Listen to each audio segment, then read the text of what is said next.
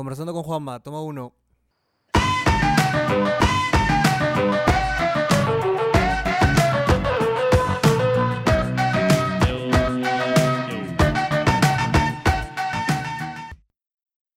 Último podcast del año. ¿Cómo has estado, pa? Muy bien. No, la verdad, la verdad. Muy bien, ¿no?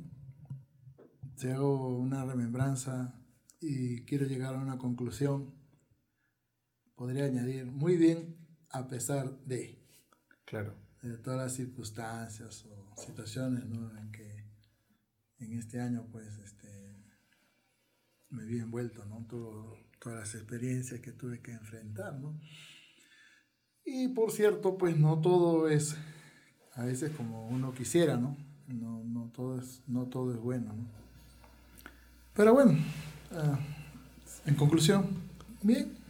Es, es, es, es muy interesante. Yo reflexiono mucho en, en, el hecho de que literalmente este año la vida te ha dado como que una segunda oportunidad. O sea, igual lo que conversamos este, la, desde que conversamos la primera vez y hablamos, ya estaba recuperado y todo.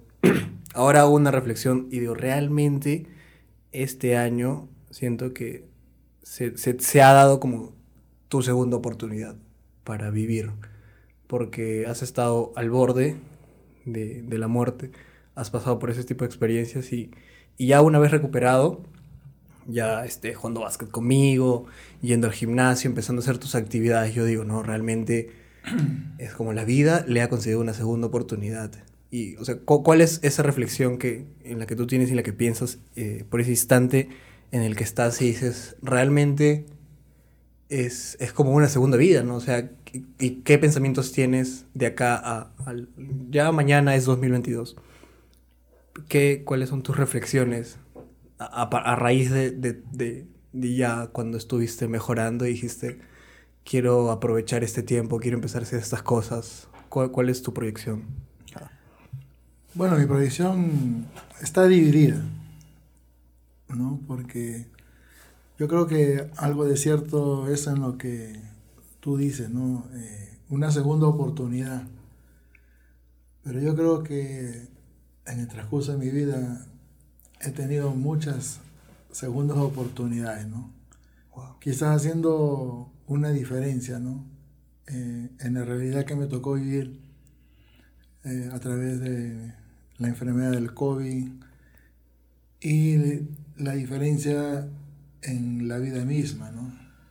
Eh, el hecho de, de, vivir una vida, pero tan enfermiza, tan desordenada, donde de verdad que la vida quizás no tenía un valor, que eso es la diferencia ahora, ¿no? Porque eh, cuando no tenía Dios, o sea, yo supe lo que es estar cerca de la muerte muchas veces. Pero ahora que tuve esta experiencia, ¿no? digo una experiencia, ¿no? Porque son sentimientos encontrados, ¿no? Porque si bien es cierto, eh, yo estuve al borde de la muerte por esta enfermedad y Dios y siento, sí, ¿no? Eh, quizás con mayor, eh, puedo decir, mm, puedo afirmar con mayor solidez, ¿no? De que eh, Dios me dio una oportunidad, ¿no? Quizás rindo un homenaje también, ¿no? A muchos, a muchas personas, ¿no? Que no pudieron superar esta enfermedad, a muchas personas, amigos, eh, personas que servían al Señor en el ministerio. Esta enfermedad no hace diferencia de raza ni de posición social, y la verdad las cosas, este, sé que muchos eh, tuvieron que partir, ¿no? Yo no. Yo digo, Dios me dio una, una segunda oportunidad, sí es cierto. Pero esa experiencia, quizás a diferencia de las otras experiencias que en algún momento tuve, igual con la muerte, es muy diferente, ¿no? Porque en otras experiencias pasadas, pues Dios no estaba presente en mi vida, ¿no? En esta realidad que me tocó vivir, en esos días que estuve pues eh, atrapado prácticamente por, por un virus. Eh, yo me aferré más a Dios. Me aferré más a Dios porque en el fondo de mi corazón, ¿no? yo creo que quizás es la lucha titánica que muchos este, van a librar ¿no? cuando eh, caen ¿no? en esta enfermedad. Eh, yo luchaba por mi vida, ¿no? Y quizás tuve experiencias muy, muy tristes, ¿no? Donde yo veía que, que me moría, ¿no? O sea, yo sentía que me moría, ¿no? Eh, esta enfermedad es una enfermedad muy cruel, ¿no? Por, por la propia eh, realidad, ¿no? Que uno tiene que experimentar, ¿no? Quizás uno de los momentos más, más difíciles que, que yo, que yo tuve que, que enfrentar fueron momentos donde, y tú eres testigo de eso, ¿no? Donde me dan los ataques de asfixia, ¿no? Donde tosía, sangre. Dios mío, era, era, era feo, ¿no? o sea, como que era algo que no podía evitar y era algo que, a pesar de que estaba ahí con, con el oxígeno de alto flujo, eh, y era algo que era como que de pronto mi vida se iba yendo de a poquitos, ¿no? Y, y, había una lucha, ¿no? El interior mío, ¿no? Porque en realidad yo creo que todos hemos todos los que han pasado por una enfermedad como esta, y no solamente un COVID, ¿no? porque hay muchas enfermedades que están golpeando a la humanidad, ¿no? y todos los que realmente en algún momento padecen de una dolencia, una enfermedad, todos nos refugiamos en la vida, ¿no? Eh, en la vida misma, ¿no? en la vida propia que uno tiene. ¿no?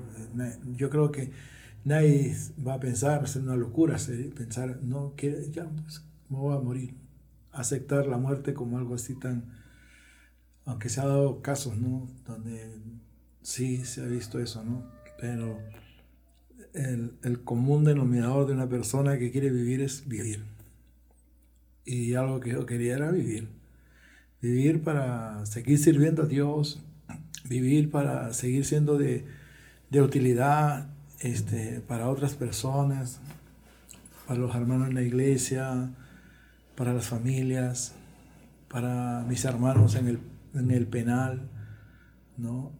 de verdad, ¿no? O sea, eh, eh, eran sentimientos encontrados que de pronto surgían por mi mente, ¿no?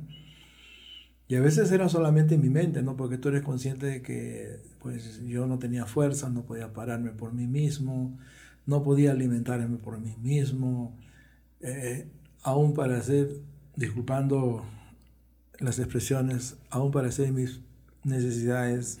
Era horrible, ¿no? Era horrible. Pero todo gracias a Dios, ¿no? Mm, sí estoy agradecido a Dios. En conclusión, sí.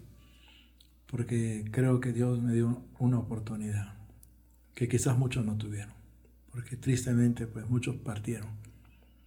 Partieron dejando recuerdos quizás, dolor tristeza.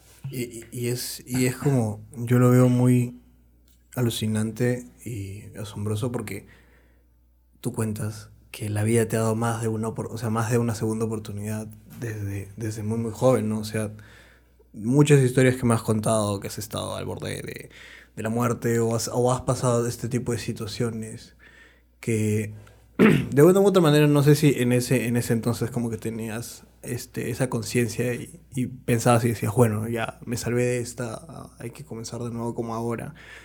Pero es muy, muy bonito el hecho de que ahora estás con una mente, este, estás renovado y quieres hacer, o sea, siento, algo que me gusta más es como que cuando yo vine acá también era el hecho de querer empezar a vivir más, querer empezarme a sentir más vivo, querer, porque yo venía de, una rutina de donde todo era la ciudad, o sea, era, era mi, trabajo, eran mis estudios y, a dormir, o sea, como hace rato estábamos conversando, o sea, mi, mi cuarto era oscuro, era eran creo que también los ambientes, ¿no? Y para mí el hecho de sacarme de, la metrópolis y traerme un pueblo, este, me dio ese de, creo que esta es una segunda oportunidad para volver a empezar de nuevo, para empezar a hacer las cosas y como para empezar a labrar ese camino, ¿no? Es, muy bonito e, ese hecho. Claro, es un pueblo que te vio nacer, ¿no? O sea que tú naciste aquí, creciste acá y, y bueno, por esas cosas de la vida tuviste por algunos años que emigrar, ¿no? Ahora estás nuevamente con nosotros en el seno familiar, pero yo siempre digo, no, la vida tiene propósito, ¿no? O sea, la vida continúa. Y de cierta forma, ¿no? Dios sí, en ese sentido, de alguna manera, de alguna manera o de otra, Él quiere intervenir, ¿no?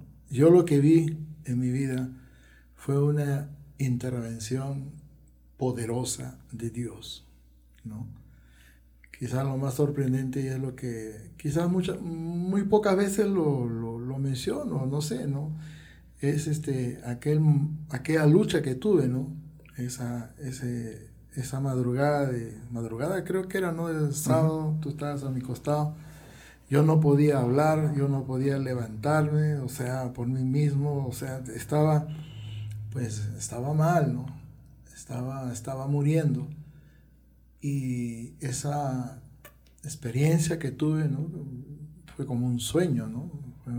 Fue, algo que de pronto apareció en mi vida y, y ver eh, a un ser que yo sé quién es, eh, pues es un ser espiritual de maldad, que tenía toda la intención, ¿no? Eh, de matarme, ¿no? No sé si en ese momento lo que quería era provocar un infarto, o, o, qué sé yo, o, una broncopulmonía fulminante porque neumonía ya tenía, este, no sé, ¿no? La cosa, pero la cosa que sí, o sea, mi experiencia es que yo luché con, esa, con ese poder que de pronto apareció, ¿no? Pero lo que yo creo es que ahí recibí la ayuda de Dios, ¿no? La ayuda de Dios para poderme levantar de la posición en la que me encontraba, la ayuda de Dios para poder hablar con autoridad, con fuerza, aunque estaba durmiendo ¿no? en mi sueño y reprender a ese ser espiritual. Y eso fue, creo, cuestión de segundos, ¿no? Después volver a, al descanso, ¿no? Que, que estaba teniendo, ¿no? Estaba durmiendo, ¿no?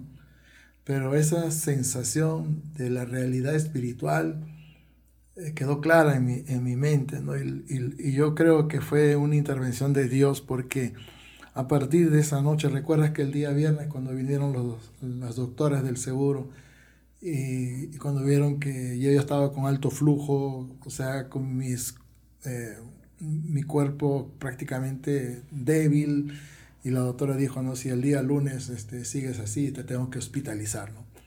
O sea, era, ella, ella no... Eh, así lo había determinado, ¿no? que prácticamente ya... Seguro que en su mente pensaba, no, sí, el señor Bosa el día lunes lo vamos a tener que hospitalizar, ¿no? porque ya su cuadro, su cuadro es grave. A pesar de que yo tenía pues ahí ¿no? el balón de oxígeno, tenía las medicinas, gracias a Dios a la familia que colaboró, a, a mis pastores, a la iglesia que también colaboró, este, a los doctores y a las doctoras, ¿no? que yo estoy muy agradecido ¿no? porque recibía la ayuda, a misionera que me ayudó mucho, a quienes yo guardo mucho afecto y mucha gratitud a Dios por, porque Dios puso en sus corazones que me pudieran ayudar económicamente incluso para poder este, salir de esta situación. ¿no? Y, y, y cuando el día lunes apareció la doctora, este, el cuadro mío se había revertido, ¿no? aunque no era este, una recuperación total, ¿no? porque recuerda que de ahí pasaron todavía dos semanas, ¿no? dos semanas que seguí con oxígeno, pero cada día, cada vez que venía la doctora y me preguntaba, ¿cómo estás? ¿Cómo te sientes? Y yo decía, bien, ¿no? Bien. Aunque ese, ese, ese bien era entrecortado, ¿no? Porque en el fondo, pues, o sea, mi cuerpo todavía estaba eh, enfrentando ¿no? la, la, ferocidad de un virus, ¿no? que, era, que es un virus mortal. Esa es una realidad que no podemos ignorar. ¿no? Y, y, pero ver ¿no? ese proceso ¿no? de, de, auxilio, yo digo así, ¿no? de proceso de auxilio de Dios, pues una más para decirle, Dios mío, gracias, ¿no? gracias porque tú no permitiste que, que me fuera, ¿no? me diste una oportunidad. Creo, creo que este, bueno, tú, tú y la iglesia y tú usan muchos lemas para comenzar el año, ¿no? O sea, yo siento que con todo lo que hemos estado hablando y con todo lo que hemos estado viendo, tanto tú como yo, eh, en nuestras vidas, siento que este año yo le pondría como es el año de la gratitud. O sea, siento que ha sido un año donde hay que agradecer eh, por la salud, que es como lo importante, siento que para mucha gente en, este entonces, este, el tema de, la salud, nos, es como hace poco ha sido Navidad y, y cuántas personas lo han pasado sin su familia, este, sin, un familiar, y también gratitud por lo económico, ¿no? O sea, dentro de todo hemos estado bien, no, no sé, no hemos sido afectados, ¿no? Y así que no sé cómo comenzaste tú el año eh, con alguna frase, pero yo comencé con muchas diciendo que el, 2021 me iban a esperar ciertas cosas. O sea, aún lo recuerdo este, saliendo del trabajo con mis amigos. Eh, bueno, algo puedo decir, ¿no? Porque una de las cosas que fue el lema de este año que, que nos está dejando, eh, decía, ¿no? Hallará fe en la tierra, ¿no? Ese era el lema de, de nuestra congregación. Pero yo creo que eh, la fe eh, fue importante ¿no? para poder agarrarme, aferrarme a, la verdad de la posibilidad de Dios, aunque es un poquito contradictorio, ¿no? porque uno dice eh, aferrarse a la posibilidad de, en, me refiero a la, a la vida, ¿no? cuando yo desde que empezó esta pandemia, lo único que recibí eran noticias desagradables, tristes, penosas, de amigos, de, personas que habían estado, incluso cuando estuvimos en el último retiro de pastores, ¿no? Eh, estuvimos con pastores amigos y cuando llegaba la noticia, tal pastor, tal pastor, tal pastor ha muerto con COVID. Y yo decía, Señor, y yo todavía para esto, pues ni modo, o sea, yo todavía no sabía, no tenía ni idea de la, de, la crueldad, porque esa es la palabra que quedó, que quedó eh, grabada en mi mente y en mi corazón, y, es, una enfermedad muy cruel. No solamente por el simple hecho de que te aísla ¿no? de las personas que más quieres, por, por el, contagio, sino también por lo costoso, ¿no? Por lo costoso que, que fue, ¿no? Y como tú dices, ¿no? Yo creo que sí, de verdad, ¿no? Yo, yo doy gracias a Dios, ¿no? Porque eh, yo pude ver la, mano de Dios, ¿no? Ver, ver a un Dios que, que provee, ¿no? Ver a un Dios que toca corazones. Y tú mismo eras testigo, venían a la puerta, el pastor está mal, aquí venimos con esta con una ofrenda, con un apoyo, con una ayuda. me llegaba dinero de fuera, y, la medicina, ¿no? Yo escuchaba ahí eh, que esto costaba tanto, que esto eran cientos y cientos y cientos y cientos y cientos, que iban sumando miles y miles y miles y miles. Dios mío, Señor, decía Señor. Y, me ponía a pensar, no digo, Señor, pero tú estás preocupándote por lo menos para que fluya esa provisión. Y yo decía, dentro de mi corazón decía, Señor, sí, gracias. Gracias, ¿no? Gracias por, por el auxilio, ¿no? Y creo que sí, ¿no? Hay un sentido, sí, de gratitud en mi corazón, Por estar con ustedes, por estar con la iglesia, por poder estar aquí en este tiempo, compartiendo un podcast contigo y, y mirando hacia el futuro con optimismo y con esperanza, poder este, planificar a futuro, y decir, Señor, todavía hay mucho que hacer, ¿no? Hay mucho que hacer y, y, hay mucho que, que, avanzar y, y, hay mucho que, que, lograr todavía, ¿no? Y en ese sentido, pues yo siento un reto y un desafío, ¿no? Pero lo, gratitud a Dios y a las personas que de una u otra manera Dios usó, ¿no? Para, para ayudarme, para apoyarme en un momento, pero tan difícil, ¿no? Totalmente. Y creo que no fue, bueno, tú sabes que yo pasé momentos muy difíciles con tu mamá también, ¿no? Cuando ella tuvo su, su, de, su derrame de la retina, los, los, días que estuvimos eh, antes de, de, mi experiencia del COVID, yendo de aquí para allá, pensando de que era algo, no, que no era algo grave, pero cuando tu mamá perdió la vista totalmente, cuando este oftalmólogo nos derivó a un especialista, creo que de los mejores que hay acá en Arequipa, y cuando llegamos donde él, el, el, el, su, su, diagnóstico fue ella está, está grave, necesitamos operar inmediatamente. Y ahí también vimos la mano de Dios, ¿no? Porque era una operación muy costosa, eran miles de soles que no los teníamos, pero Dios, una vez más, ¿no? mostrándonos su, generosidad, su provisión, y, y, y, tu mamá se pudo operar a tiempo. Yo recuerdo que nosotros tenemos un seguro, yo le dije al doctor ¿no? si había la posibilidad ¿no? de, de, que a través del seguro pudiera operarse, que pues no nos iba a costar. Y él dijo, si tú, eh, si quieres lo puedes intentar, ¿no? pero yo, yo pienso que si vas a perder tiempo, ya se va a quedar ciega. Así me dijo. ¿no? Se va a quedar ciega. Y, y, y, claro, mira, a pesar de todo, quizás hicimos un esfuerzo, pero el, el mensaje que nos dieron eh, fue muy simple, ¿no? No se puede. Entonces ahí ya, Dios mío, y yo siempre digo, cuando nosotros no podemos, Dios sí puede. Y Dios tocó corazones igual, que siempre lo hace, y la bendición fluyó y tu mamá se pudo operar, ¿no? Se pudo operar y, salvar ese ojo, ¿no? En realidad, si no era operada, ella podía perder los dos ojos. Ese fue el diagnóstico del doctor. Entonces, bueno, sí, son muchos los motivos de gratitud. El tenerte a ti acá también, ¿no? De verdad, ¿no? O sea, verte a ti llegar, aunque en ese momento cuando tú llegaste yo estaba pues en una situación más crítica, eh, no, no, era un poquito complicado, ¿no? Sí, me alegró verte, pero eh, a veces tenía pues un, vacío ahí, ¿no? En el sentido de, de mirar al futuro, ¿no? Que, que, para mí quizás eh, hasta cierto punto era un poco incierto, ¿no? Y por todo lo que había visto y escuchado también, ¿no? Pero bueno, acá estamos, ¿no? Acá estamos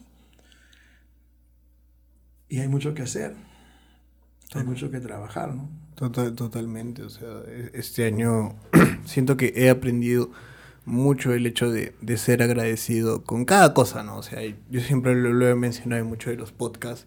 Una de las cosas que yo me puedo dar cuenta de que eh, soy una persona bendecida y, y eso, o sea, es como no te das cuenta de que el hecho de poder respirar, ¿no? O sea, eso puede sonar tonto, pero eh, cuando yo te veía yo dije, o sea, el hecho de poder respirar sin ningún tipo de ayuda, sin esto para el asma, o sea, yo soy una persona completamente sana, ¿no?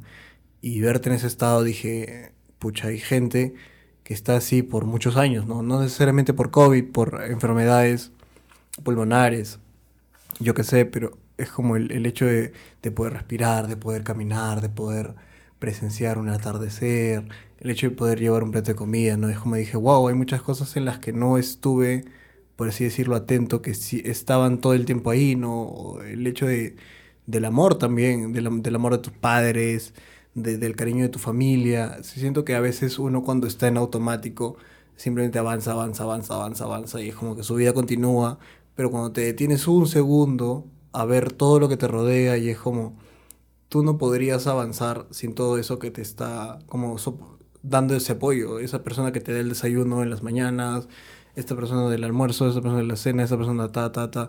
O siento que todos es una armonía, ¿no? Y, estar, y ser consciente de eso es como, gracias por cruzarte en mi camino, por estar en mi vida, porque sin ti siento que tal vez no estaría haciendo lo que hago al, nivel o al pensamiento que hago, ¿no? Y una de las cosas que algo siempre me has como por así decirlo, hecho pensar es el tema del propósito en la vida, ¿no? O sea, es, es algo muy profundo. Yo siento que a veces uno para ponerse a pensar y decir cuál es el propósito, ¿no? ¿Cómo así, en, en todo el, el, tiempo que has tenido y la experiencia, como pastor, como persona, cómo así descubriste cuál era el propósito en tu vida? Hay muchas, hay, hay muchas motivaciones, ¿no? Justo venía a mi mente ¿no? Eh, algo que ayer este, me comentaron, ¿no? Y que habla de un propósito que demanda un compromiso, ¿no?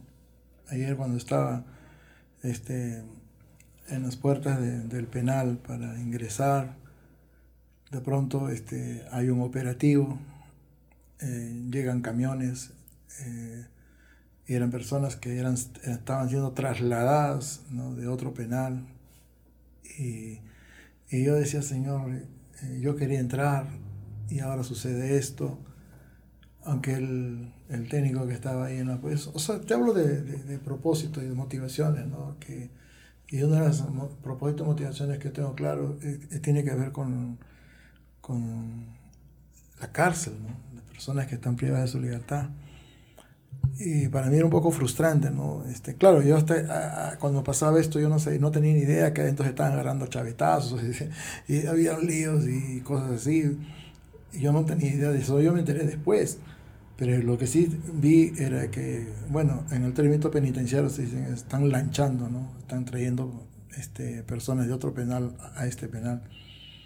Y, y bueno, parece que eso no fue algo quizás esporádico por ahí, ¿no? Pero algo que me, me hizo reflexionar mucho y pensar después, cuando pude lograr entrar, este, eh, eh, entregar eh, lo que había llevado, y después el, hermano, que es mi discípulo, Orlando, que más que un hermano es un amigo, yo lo vi a él sin Dios y han pasado seis años, él camina con Dios y una vida transformada. Pero él me dijo, pastor, te voy a llamar. Después, allá, y cuando ya después salgo y, me llama, ¿no?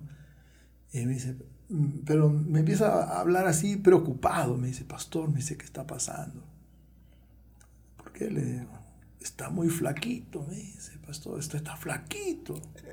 Y yo digo, flaquito, no, le digo. Pero me hizo reflexionar, ¿por qué? Porque eh, me agradó lo que él dijo, ¿no? O sea, mostró, mostrar una preocupación, ¿no? y, y, las, y, de cierta forma dije, flaquito yo. Bueno, sí sé que bajé con este COVID, bajé incluso una talla de ropa, ¿no? Sí. Bajé. Hasta el día de hoy no recupero y tampoco quiero recuperar la talla que, que, he perdido, no, no para nada, porque yo sé que es más, debo seguir bajando, ¿no? Pero me agradó ese gesto, ¿no? esa preocupación. Dije, Señor, y se lo comentaba a tu mamá hace un rato, mira lo que me dijo Orlando, ¿no? Y me, me gustó, ¿no? Digo, Señor, y esas son las cositas que, que, que, acrecientan un propósito. Y no solamente por él, yo sé que la necesidad es tan grande que hay mucha gente, ¿no? que está privada de su libertad en un penal y que no conoce a Dios, ¿no? Y yo digo, Señor, ese es propósito. Y, y para mí es importante entender que hay un propósito en el cual yo estoy inmerso y es poder llevar la palabra. En, dentro de una prisión, dentro de una congregación, dentro de un hogar, de una familia. Eh, jóvenes, adolescentes, adultos, que tienen esa necesidad, ¿no? Yo hablo de propósito, ¿no? Y quizás uno de los propósitos que, que, de verdad que me motiva mucho es ese, ¿no? El poder hablar de Dios, de poder compartir de mi fe, de poder compartir de, mis experiencias sin Dios y con Dios, ¿no? Las experiencias sin Dios son para poder darle a conocer a las personas que una persona puede cambiar, que una persona puede ser transformada por el poder de Dios, ¿no? Porque en mi caso, pues yo pasé pues, de una vida de tinieblas, de oscuridad, de un hoyo espantoso en el que me encontraba, a trasladarse a un reino incomovible de luz y de, paz y de amor. Aunque con eso no quiero decir ¿no? que este, uno ya se convierte a Dios y, y, ya pues ya no tienes problemas, ya no tienes necesidades. No, sí, sí, yo he enfrentado muchas situaciones. Pero lo maravilloso es eso, ¿no? Entender que tú tienes un propósito, ¿no? Y yo lo entendí con claridad desde que me convertí, ¿no? ¿no? Yo dije, no, no es solamente que de pronto dejo de delinquir, que de pronto dejo de, de drogarme o de alcoholizarme o de ser la oveja negra, no, no, hay un propósito. Y ese propósito son vidas humanas, son personas. Son personas que no conocen a Dios y que no necesariamente han pasado por drogas o alcoholismo o delincuencia. No, no, son personas comunes y corrientes, pero que en su mente están pues pensando que están bien y en el fondo de su corazón para Dios están mal. Están en caminos de perdición. Entonces, eso es un propósito. Yo tengo ese propósito, de dar a conocer esa luz. Esa luz es Cristo. hablo de motivaciones y quizás eh, una de las cosas que yo meditaba en esos días era decir, Señor, yo quiero seguir hablando de ti. Yo quiero. Y bueno, en el fondo de mi corazón, de mi mente, mi alma, mi ser, me aferré a eso. Pero yo quiero decir, ¿no? Dios es el dador de la vida. Y yo sí sé que Dios me concedió ese favor. No tengo, o sea, ninguna duda de que fue Dios el que me concedió ese favor. Y sí, estoy agradecido a Dios, porque Dios tiene un propósito para mí, para ti y para todos los que de alguna u otra manera también van a escuchar este, este podcast, ¿no? Que Dios tiene un propósito para ellos, ¿no? Y no es un propósito pasajero ni temporal, es un propósito eterno. Claro, es, muy bonito el hecho de que tú saliste de, todo ese mundo, ¿no? Y, y, el amor por las personas te llevó a las cárceles, ¿no? Tú llevas años de años trabajando en eso. Y sí, más de 10 años ya. ¿Cómo, cómo es el, el, mundo? Y o sea, es un mundo muy cruel, muy solitario, eh, muy rechazado, ¿no? Es como...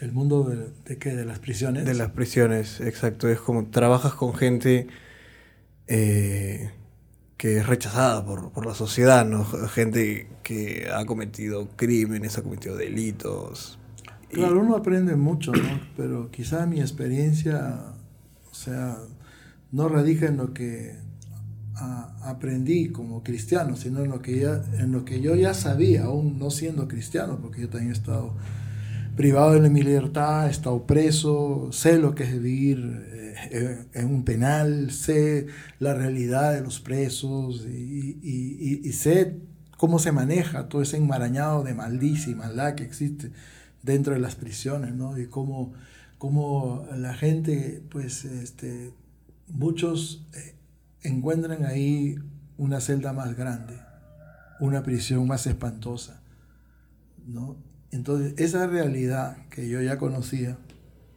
es la que quizás también motivó, ¿no? Con mayor fuerza a que yo pudiera entrar ahí, ¿no? Y, poder toparme con, con personas que, que estaba en una situación muy complicada por su ignorancia, por su indiferencia, por su incredulidad y por su propia maldad, ¿no? Tanto es así que para muchos en su mente ellos dicen, ¿no? Eh, eso no cambian. ¿no? Yo recuerdo en una oportunidad, este, nosotros fuimos a visitar el penal de Chayapalca, ¿no? Fuimos con un grupo de hermanos ¿no? de la comunidad y mientras viajábamos en el carro, eh, uno de los este, técnicos del INPE nos, nos, hizo una pregunta, pues, eh, quizás una pregunta que nos incomodó ¿no? por la forma que lo hizo, pero pudimos entenderlo ¿no? por la realidad que había pasado unos días antes. Y él nos dijo así, ¿no? ¿Para qué vienen a, para qué vienen a, este, a, esta, a este penal? A estos malditos no le falta nada. Así, esa palabra utilizó, ¿no? A estos malditos no les falta nada. Y claro, había habido un, motín, incluso con muertos. Y en esa realidad, ¿no? Todo dentro del corazón decíamos, no, yo sé que sí, hay, hay gente sí que, quizás eh, para la sociedad está desahuciada, ¿no? Por su crueldad, por su maldad, por su malicia, pero no para Dios. O sea, yo tengo claro eso, ¿no? Yo tengo claro de que, Dios puede cambiar esas vidas, que Dios puede cambiar. Yo lo he visto, ¿no? En el transcurso de estos años que estábamos trabajando con prisiones, hemos visto, ¿no? Mucha gente cambiar, mucha gente transformada, ¿no? Este, muchos delincuentes avesados, ¿no?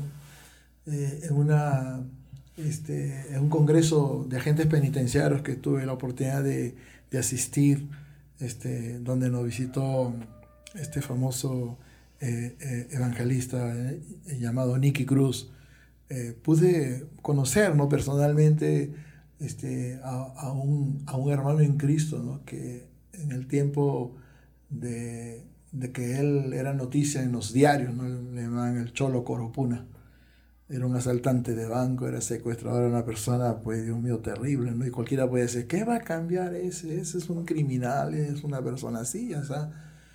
Pero verlo a él hasta el día de hoy persevera en los caminos del Señor, su vida fue cambiada, ¿no? Como fue cambiada la mía también, ¿no? Y como Dios ha cambiado la vida de muchos, de, muchos de hermanos que ahora caminamos en Cristo, muchas mujeres incluso que caminamos en Cristo que caminan en Cristo, gloria al Señor. Y que entonces uno dice, no, Señor, claro, dentro de la mentalidad quizás de la sociedad, ellos dicen, no, esa gente, ¿no? Son malditos, son gente despreciable, son delincuentes y cosas por el estilo, ¿no? Pero no, sí pueden cambiar. Dios los puede cambiar. Dios puede hacer el milagro. Lo hizo conmigo. Yo digo, yo digo soy un milagro. No, solamente porque me sacó de las drogas, de la alcohol, de la delincuencia, sino porque yo estaba loco, demente en las calles, caminaba ya, pues había perdido la razón y los médicos decían que mi mal no tenía cura, los psiquiatras, hasta que, hasta que conocí a Dios. Y, y Dios me dio una vida que es la que tengo ahora. Y han pasado 28 años y digo, Señor, tú eres grande, tú eres poderoso.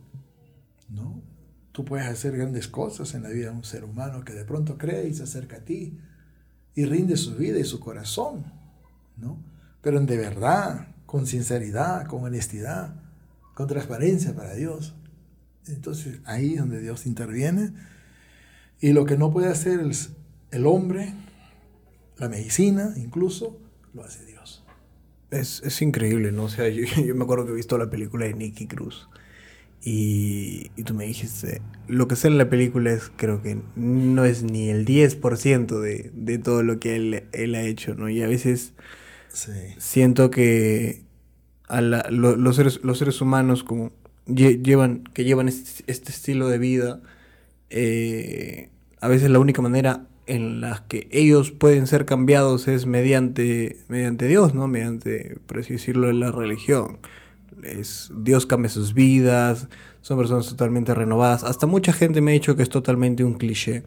De hecho, de que gente que era delincuente o que hacía estas cosas o que era drogadicta, alcohólicos, conocieron a Dios y totalmente cambiaron. Hasta ahí, eh, noto un poco de incredulidad, pero para alguien que como no solo lo escucha, sino lo vive, y, yo creo que ese pensamiento de, mira, prefiero mil veces es eso a, no tener un padre, ¿no? Y nunca poder haber existido. Mucha gente, yo eso cuando contaba tu historia, me decían, ah, pues es como la típica historia de esa persona de que no tenía nada y Dios vino y cambió su vida y yo como, me puedo pensar, o sea, sí, pero sin eso no, existi no existiría yo, ¿no? O sea, no, te estaría contando esta historia. Mm. Así que me hace pensar mucho en el propósito, ¿no? y realmente en cómo un ser tan grande como, Dios puede cambiar a la gente, ¿no? Realmente, y es, es, un cambio total.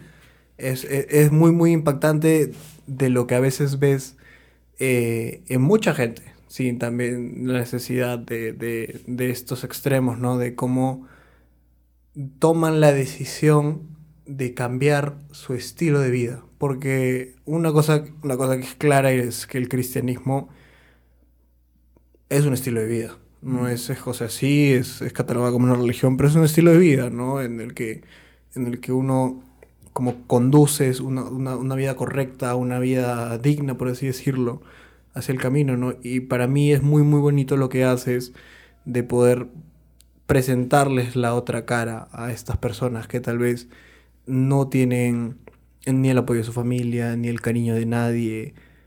Es como decirles, aún hay esperanzas, o sea, dentro de todo aún tienes esperanzas de rehacer tu vida, ¿no? Porque cuán difícil debe ser para una persona de que entra a una prisión y haya cometido lo que haya cometido, se haya arrepentido, pero debe ser muy, muy difícil reintegrarse, ¿no? O sea, no sé cómo tú cuando pasaste todo ese, todo ese proceso largo en el que estuviste metido en las drogas, en, en la delincuencia, tomaste esta decisión, fuiste a un centro de rehabilitación, el, el, el, hecho de, reintegrarse en la sociedad, ¿no? O sea, empezar a vivir una vida normal. Yo digo reintegrarse a la sociedad es el hecho de que ya no vas a estar en un lugar donde alguien, si te ofrecen un vaso de cerveza o de lo que sea, hay una persona que te puede ver y te puede decir no.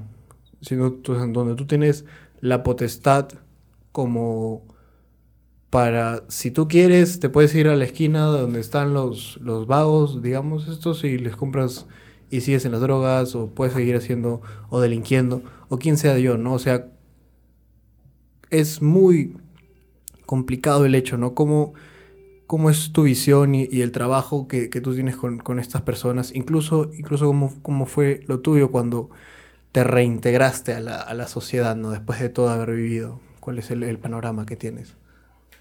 Vamos por partes.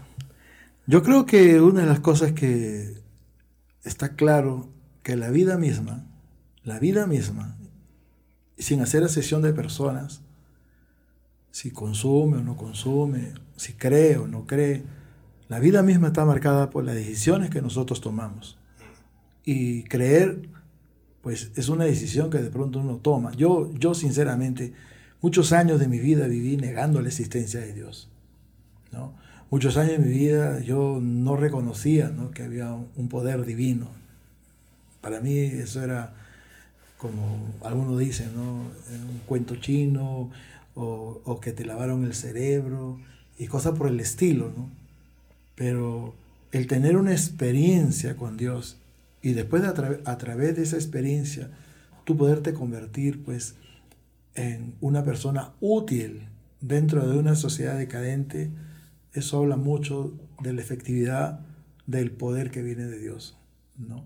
No es nosotros los que nosotros cambiamos a las personas o, o nosotros los que hacemos que se conviertan, es Dios mismo. Es Dios mismo. Pero como decía hace un instante, ¿no? O sea, sí, uno, uno toma su decisión. en, mi caso fue eso, ¿no? O sea, yo tomé mi decisión. Dije, Señor, yo no quiero seguir viviendo así, de esta forma. Yo no quiero seguir siendo, pues, una oveja negra yo no quiero seguir haciendo sufrir a mi familia. Y yo me di cuenta ahí, quizás fui confrontado con mi propia realidad y que Señor, tengo un problema. ¿No? En, un, en un momento que, de gracia de Dios, dije, porque yo vivía en las calles, o sea, teniendo familia, yo, y yo no puedo decir como otros, no, ay, mi familia era una familia mala, ay, mis padres eran malos, no, para nada, yo tuve una familia excelente unos lindos padres, del cual todavía mi madre vive. Mi papá, Dios mío, un modelo de papá, buen padre. Pero lamentablemente no hay lo que se conoce como la presión de grupo y la presión de grupo pues implica amistades, personas que conocemos en el camino y que tuercen nuestro camino. Eso es una realidad que no podemos ignorar. Y, y eso sí, de cierta manera, eh, es lo que de, de, alguna forma justifica el desorden que de pronto uno cae, ¿no? Porque encuentra que hay una presión. De amistades, de grupos, de que te dicen esto es así, que estás creyendo, que esto, y, lamentablemente muchos se equivocan en el camino. Y, y, es todo un tema, ¿no? O sea, yo también creo mucho en el tema, no tanto de la presión de grupo, porque a veces yo, yo siempre pienso de que realmente uno, este, como que toma las decisiones de, de lo que vaya a hacer, ¿no? O sea, a veces es como, hay gente que sí se ve influenciada, pero eh, no, perdón, a lo, que, a lo que yo quería llegar es sobre la presión de grupo, ¿no? O sea, por presión hacer las cosas. Yo creo que como que esa idea a veces o, últimamente ya no, no, es mucho, pero algo en lo que sí creo es en la, influencia, ¿no? O sea, es, es como el, el círculo eh, en el que te rodeas, ¿no? O sea, es como yo a veces pienso, si uno está rodeado de gente en la que no trabaja y uno no trabaja, no estudia y se dedica a hacer casi nada y no tiene como un pensamiento como emprendedor o, que quiere cambiar su vida, es como de una u otra manera, si tú te empiezas a juntar con ese grupo, de una u otra manera empiezas como que a volverte como ellos, ¿no? O sea, yo siempre a veces digo, Jesús es la única excepción, porque él era como que la única persona que podía estar entre cualquier tipo de gente y realmente él, tenía la mente clara, ¿no? Pero a veces es como, como dicen, ¿no? Si no puedes, si no puedes contra ellos, te les unes, ¿no? Tú... Eh, cambiar eso y siento que ese es un problema muy grande, el sentirse influenciado y muchas veces indirectamente, ¿no? O sea, a veces uno dice, o, o uno no hacía ciertas cosas eh, con un cierto determinado grupo, pero cuando ya empieza a avanzar, lo empieza a hacer y es como, ah, me vi influenciado por esto, porque lo hacían, ¿no? Entonces siento que también ese es un tema de, las influencias y, y, es muy importante, ¿no? Con, con quién te rodeas. Yo siento que, o sea, no el hecho de no somos quien para rechazar a, a, alguien, o sea, si, si tenemos un amigo este, que está en, en, malos pasos, yo creo que lo correcto es tal vez hablarle desde un punto de vista lo que tú crees que es correcto y así tomar una distancia, ¿no? Pero el hecho de rechazar a alguien yo creo que el, lo tengo muy, muy en claro de que no es, porque es horrible el, el, rechazo, ¿no? Pero creo que también no hay que ser tontos y es como, ay, no, es, no lo voy a rechazar y voy a estar con ellos y es como evitar que, que, que alguien te jale, ¿no? En, en tu caso, lamentablemente, o sea, sí, yo sé que mis abuelos fueron extraordinarios, mis tíos también, entonces, pero el hecho de, de, de, la influencia, ¿no? De, esos amigos del barrio, que en, en ese entonces también este, estaba mucho el, el, pensamiento hippie. Entonces, de una u otra manera, siento que las influencias que mueven algunos, ¿no? Y, tú poco a poco empezaste a experimentar. Yo creo que algo que, que lo que medito mucho es eh, empezar a experimentar esa independencia. Esa independencia que cuando te fuiste de mochilero y te regresaron. Entonces empezaste tal vez a vivir cosas que alguien a los 14 años, en pleno 1970, 80, era como que, wow, Alejandro, es estas cosas, ¿no? Entonces poco a poco, eh, por ahí esas influencias fueron cayendo en tu vida, ¿no? Hay un refrán que dice, ¿no? Este, dime con quién anda y te diré quién eres, ¿no? Que tiene mucho, mucho que ver, ¿no? En la realidad de muchos, ¿no? Y es cierto, ¿no? Este, si tú quieres realmente vivir sabiamente, pues júntate con gente sabia. Si tú quieres vivir honestamente hablando, pues júntate con gente honesta, ¿no? Pero viceversa, ¿no? Si nosotros, pues, tomamos la decisión de caminar con gente que, que, que no, que no valora su vida, o gente que, que tiene una mentalidad, pues, escasa en el sentido de, de lo que quieren lograr de la vida misma, entonces uno se conduce por ese camino. Y de cierta manera como que uno se desvía del camino. Dios ha provisto un camino. Es un camino bueno, es un camino correcto. ¿no? Lamentablemente también hay otro camino, que no es el camino que, que Dios ha preparado para, para nadie. ¿no? Ese camino es un camino pues de perdición. Así lo, así lo identifica la Biblia. ¿no? Entonces en ese camino de perdición pues ahí hay todo lo malo que pueda haber, ¿no? Y esa es la realidad, ¿no? Pero uh, una de las cosas que yo he aprendido en, en, la vida misma es a ser optimista y nunca decir, Señor, este, es imposible que esto pueda suceder con esta persona por la naturaleza de su pecado o de su vida, ¿no? Para nada. Para mí, yo entiendo esto como un desafío. Digo, Señor, si tú lo hiciste conmigo, ¿cómo vas a hacer con él, Señor? tú, tienes el poder. Aparte, he escuchado testimonios de, de personas ¿no? que fueron cambiadas por ti de una manera poderosa, extraordinaria, sobrenatural. Y yo digo, Señor, tú sí lo puedes hacer. Entonces, ¿qué abriga mi corazón? Una esperanza en relación a las personas. Es, es, una esperanza. Y entonces, ¿cómo miro yo? Con ojos de esperanza. Y yo digo, Señor, lo que tu palabra me enseña, para ti nada es imposible. Bendito sea Dios, ¿no? Porque es una realidad que quizás muchos ignoran, ¿no? Y muchos piensan, ¿no? Que yo a veces me pongo a pensar, ¿no? Si en algún momento alguna persona pensó que yo era un imposible, ¿no? Y yo creo que más de una persona pensó que yo era un imposible, en el sentido de cambio, de transformación. Pero Dios lo hizo posible, ¿no? Y como dice la palabra, lo que para los hombres es imposible, para Dios es posible, ¿no? O sea, hay muchas cosas que Dios quiere hacer. Pero como decía algo hace, hace un instante, la vida está marcada por las decisiones que uno toma. ¿no? Fuimos creados con libre albedrío. El libre albedrío es la capacidad que Dios nos ha dado para tomar decisiones. Yo decido lo que quiero hacer. Pero cuando yo permito que Dios pueda hacer lo que yo no puedo hacer, ahí las cosas cambian. ¿Por qué? Porque de cierta manera Dios toma el control. Mi vida estaba descontrolada. por las tinieblas. Y también lo que muchos ignoran, ¿no? que detrás de toda esta, ¿no? llamémosla así, presión de grupo o influencia, hay un poder de las tinieblas. Eso muchos no saben, no tienen ni idea. Y quizás, como en algún momento, yo cuando estaba en mi ateísmo, eh, escuchaba esto, este está loco, ¿qué tiene? Están hablando tonterías, ¿no? Usted no sabe ni lo que habla, ¿no? E incluso yo me preparaba, ¿no? Ser cristiana, muchísimo para refutar las doctrinas cristianas. Y, y tenía un léxico en ese sentido bastante desarrollado, ¿no? Para poder avergonzar a, personas. Pero después yo mismo, ya cuando tuve mi experiencia con Dios, tuve que reconocer de que yo estaba equivocado. Me, me, hace, me hace mucho ruido la gente que, por así decirlo, este, quiere contradecir el, el, hecho, ¿no? O sea, siento, conozco mucha gente que no, que no cree en Dios. Yo era uno de ellos. Y, y era, y, era, y era ese tema de, de, es como, conocías a un cristiano o alguien que creía en Dios o cualquier cosa, un budista, digamos, y era como, le buscabas una sin razón, ¿no? Y, y, pero lo que he aprendido también es el hecho de ahora es a respetar, ¿no? O sea, yo creo que, este... a veces, y a veces en el colegio recibía muchas cosas, este, burlas, que esto, que lo otro, que tu papá, el tal.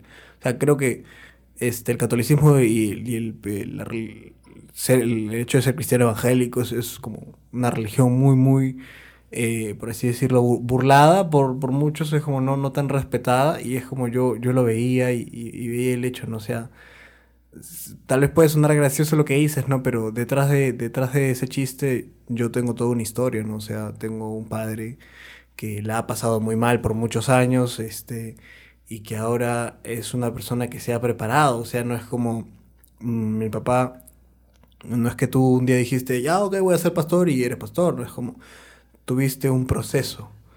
Es, y, y, y es como, yo siempre lo, lo escucho cuando lo predicas en la iglesia y es como, tú comenzaste limpiando baños. O sea, no es como, yo creo que a veces, y, también muchos miro eso, ¿no? O sea, pasaste limpiando baños, de ahí como poco a poco, no te salteaste nada. Y es algo que justo lo estaba conversando ayer con, con, con, con una amiga y algo que lo, lo, lo, lo siempre lo hago con, con, Brian, ¿no? El hecho de que siento que a veces a, que tiene que ver con el esfuerzo el esfuerzo para hacer las cosas, ¿no? Y, muy independientemente que, lo tuyo sea un tema involucrado con las cosas de Dios, siento que también hubo un esfuerzo y un compromiso de tu parte, por decirnos, o sea, yo estoy completamente agradecido por lo que Dios hizo en mi vida, entonces, ¿cómo demuestro eso? Y entonces empezaste a hacer, y poco a poco, gracias a ese esfuerzo y ese compromiso y esa dedicación que le tuviste, la... yo le digo la vida, tú le dices Dios, te fue recompensando. Es algo paradójico para mí, ¿no? Este, eh, cuando yo me convertí, pues eh, yo no tenía en mi mente ser pastor o, o ser un evangelista o, o, viajar por las naciones predicando la palabra de Dios o ingresar a, a los penales y, y, poder predicar a gente que había hecho cosas, cosas muy malas. No, no tenía ni idea de eso. Yo, la verdad, ten, yo pensaba que mi futuro estaba en lo que yo era. Un, yo era un carpintero, yo era un hombre que había sido instruido en lo que es la madera y ese era mi sueño, ¿no? Y pensaba, ¿no? En, en, en tener mi factoría, ¿no? Mi mueblería, tener personas a mi cargo y cosas por el estilo, ¿no? Pero en algún momento Dios me sacó de esa realidad en mi mente y, y me, me, empezó a mostrar ¿no? que había un, un camino diferente, claro. que tenía que ver con un llamado de Dios a, a, un ministerio. La palabra ministerio significa servicio, ¿no? Servicio a Dios. Y, pero al comienzo yo no tenía idea. O sea, que, que pastor, que, que voy a estar viajando por diferentes países, predicando la palabra, no tenía ni idea. En mi, mi mente, en mi mente había otros sueños y claro, ¿no? ahora por ejemplo la carpintería para mí es un hobby, claro. que lo disfruto, ¿no? Y de verdad yo cuando estoy en el taller ahí... Estás, estás en tu mundo. Yo disfruto eso, ¿no? Y a veces digo, Señor, pero ¿cuándo quisiera tener esta máquina y esta otra máquina para poder hacer mejorar los trabajos y esto y lo otro? Pero Dios me dice, bástate mi gracia, yo te llamé a un ministerio, a un trabajo específico. Y esa es tu responsabilidad. Y yo le digo, Señor, gracias, Señor, porque sé, lo entiendo claro. Pero Dios no me permite no hacer algunas cosas.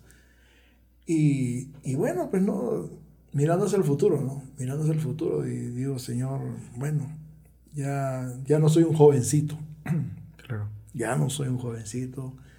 Han transcurrido muchos años de desarrollo ministerial, pero yo siempre digo a Dios, Señor, mientras yo tenga fuerzas, eso es lo que voy a hacer. Voy a hablar de ti, voy a compartir de ti. Y así como lo podemos hacer, ¿no? Como familia, sentarnos en una mesa, compartir un tiempo devocional, lo, lo, lo disfruto ¿no? con la iglesia, predicando la palabra. ¿no? Prácticamente hoy día, en el último día del año, estoy en expectativa, Dios mío, Señor, tú tienes una palabra para la iglesia, ¿no? Y sé, y lo tengo claro, ¿no? Este, que, que, hay todavía todo un camino a seguir, ¿no? Hay todo un trecho que seguir, ¿no? Y lo maravilloso de todo esto es que en ese caminar, pues no vamos solos. Dios camina con nosotros. Y quizás, ¿no? Eh, para muchos eh, eso suena absurdo, de hablar de un Dios que no ve. Yo, yo, decía así, a mí me parece algo absurdo que lo que tú me dices. Un Dios, ¿dónde está? Un Dios que no ves. Un, un, Dios que no existe, está en tu mente. ¿No? Pero yo lo decía de una postura ateísta, ¿no? de negación de Dios. Pero yo mismo me estaba negando a mí mismo por no reconocer una realidad pues que es tan evidente, ¿no? Basta nomás abrir los ojos y mirar nuestra propia realidad. Yo puedo respirar, me levanto un nuevo día, Señor amado. Oh Dios, miro los cielos, Dios, tu creación. Y, y tratar de ignorar eso, para mí es una falacia. El hecho, yo, yo el hecho, el, hecho mismo creo que yo, yo digo, o sea, uno ve la naturaleza, uno ve las cosas y uno ve, yo digo, ¿dónde está parado? Digo, o sea, esto, esto es increíble, ¿no? O sea, ¿dónde estoy? Y, y darme cuenta de que Simplemente este, el, tiempo universal son millones de millones de años y que yo solo voy a estar menos de 100 años en este mundo y poder decir como, wow, esta creación es alucinante, es completamente muy hermosa y, creo que cuidarla este, y, estar, eh, y estar en conexión con, con, la naturaleza y el hecho de sentirse vivo, ¿no? Y otra cosa son las experiencias que Dios te permite tener, ¿no? Y yo creo que una de las cosas que han marcado profundamente mi vida en el conocimiento de Dios son esas experiencias. O sea, que de pronto, por ejemplo, que Dios te hable con voz audible. ¿no? Yo tuve una de las experiencias que marcó mi vida, ¿no? En, un momento donde prácticamente yo iba a decidirme, pues, nuevamente volver a las drogas y al alcohol y a la vida que llevaba, ¿no? Eh, fue eso una experiencia poderosa que yo tuve con Dios, ¿no? que todo nació eh, a través de un sueño, ¿no? un sueño cuando yo estaba en primer día en el centro de rehabilitación y, y me soñé de que Dios me, me decía, ¿no? Yo, era Jesús que me decía, el Señor Jesucristo, de este lugar tú no te vas hasta que yo diga. Wow ese fue mi sueño, pero fue un sueño. o sea, yo estaba durmiendo y me soñé eso y, y, esa fue la palabra que yo en mi sueño recibí. Pero por esa cosa del destino, pues en un momento una trifulca, un pleito y yo dije, no quiero saber nada de Dios. Y me fui, me salí del centro. Empecé a caminar. Ya mi mente pues, ya estaba tomada por las tinieblas, no nuevamente. Pero cuando Dios tiene un plan y un propósito con una persona, Dios interviene de alguna forma, y lo hizo conmigo. Porque una de las cosas, uno de los escenarios que jamás me voy a olvidar, jamás, y siempre lo voy a decir, donde esté aquí, si estoy en Europa, si estoy en el África, si estoy en el Congo, donde esté, yo voy a decir lo que tuve que eh, pasar con Dios para poder ser ¿no? el ministro, el, señor, el siervo del Señor. Y fue así tres días, tres, tres días, no, tres, tres calles, tres calles, caminé, ¿no? tomado por las tinieblas era un poder que me llevaba nuevamente al mundo. Y ahí fue la experiencia, ¿no? Que me quedé paralizado, no podía caminar. Es increíble lo que me pasó. No podía caminar. Y de pronto, mire, yo, era consciente de mi realidad. Yo estaba, era quizá a las 3 de la tarde. Y de pronto tengo una visión. Como en una pantalla. Y en esa pantalla yo estaba tirado en el suelo. Y alrededor toda mi familia. Todos lloraban Todos lloraban. Y yo miraba eso, pero dentro de mí esa, esa presencia maligna me empujaba como que... Y, una, y escuché una voz. Escuché una voz. Todo esto son experiencias audibles. Yo les escuché porque estaba, no estaba durmiendo. Eh, fue una experiencia. Y esa voz fue una voz dulce que me dijo, eso es lo que tú quieres. Ahora sé que era el Espíritu Santo que me hablaba de esa forma. Eso es lo que tú quieres. Pero esa voz no me cautivó, esa voz no, no me convenció. Yo que seguía luchando con esa fuerza que me tenía retenido ahí, ¿no? Y cuando de pronto escucho una voz que retumba los cielos, que era como si de pronto se abrió el cielo para una voz estruendosa de autoridad, de poder, que me dijo, ¿no te acuerdas lo que yo te dije? Y ahí me acordé del sueño. Tú no te vas hasta que yo te diga. Y ahí me recuerdo que mis, mis brazos cayeron, agaché mi cabeza y un pensamiento vino a mi mente. No puedes ir adelante, pero sí puedes ir atrás, donde estaba el, centro de rehabilitación. Esos tres, tres cuadras de regreso, yo sé lo que es realmente la lucha que el creyente libra con las tinieblas, porque el diablo ah, igualito me hablaba. Me decía, ¿qué estás haciendo? ¿A dónde te vas? Estás loco, te van a votar, te van a... Eh, pero dentro de mi corazón yo sé que en ese momento ya estaba convertido, como Saulo de Tarso. Por eso cuando yo leo Hechos capítulo 9 y la experiencia de Saulo de Tarso, digo, Señor, mi experiencia fue parecida. Y yo le digo, y dentro de mí le digo a Dios, Señor, gracias porque en verdad esa experiencia marcó mi vida y mi corazón. Yo regresé, y recuerdo regresé con temores, ¿no? Y, el temor más grande era tocar la puerta. Pero cuando iba a tocar la puerta escucho un murmullo. Y cuando pego mis oídos a la puerta, todos estaban orando por mí. Todos. Y mi amigo Rafael, con el que había tenido el problema por el cual yo salí, era el que más oraba. Es tremendo, una experiencia espectacular. Yo digo, es una experiencia espectacular que marcó mi vida y mi corazón. Después he tenido otras experiencias, ¿no? Con ángeles. He escuchado también la voz audible de los ángeles. He tenido experiencias así, impactantes, ¿no? Que cualquiera, que cualquiera, para cualquiera, está creyendo las cosas, son inventos, se podrían decir, no, son, son, cosas que yo he vivido. Tus experiencias son cosas que yo he vivido, ¿no? Eh, recuerdo un día estaba parado en el paradero y se un loco con una piedra del tamaño de su mano y me decía, te voy a matar, te voy a matar, te voy a matar. Estaba como a, dos metros, a tiro de piedra estaba yo, te voy a matar, te voy a matar. Y de pronto me lanza la piedra y la piedra no me llega a mí, no sé, o sea, fue cuestión de segundos y como que se desvió la piedra. Y yo dije, Señor, este loco tiene mala puntería. O tú pusiste un ángel que desvió la piedra. Me quedo con lo segundo. El ángel de Jehová acampa alrededor de los que le temen y lo defienden. Tú me defendiste. Son experiencias, ¿no? Cuando estaba orando también, ¿no? Recuerdo un tiempo, una mañana estábamos orando, fue un tiempo muy largo de oración, como tres horas estábamos en la iglesia y, yo estaba ahí orando, clamando, intercediendo y escuchaba una voz que me decía, amén, gloria al Señor, amén, amén, amén, amén. Y yo estaba centrado en mi oración, amén, pero esa voz decía, amén, amén, amén, amén, gloria a Dios, amén, amén.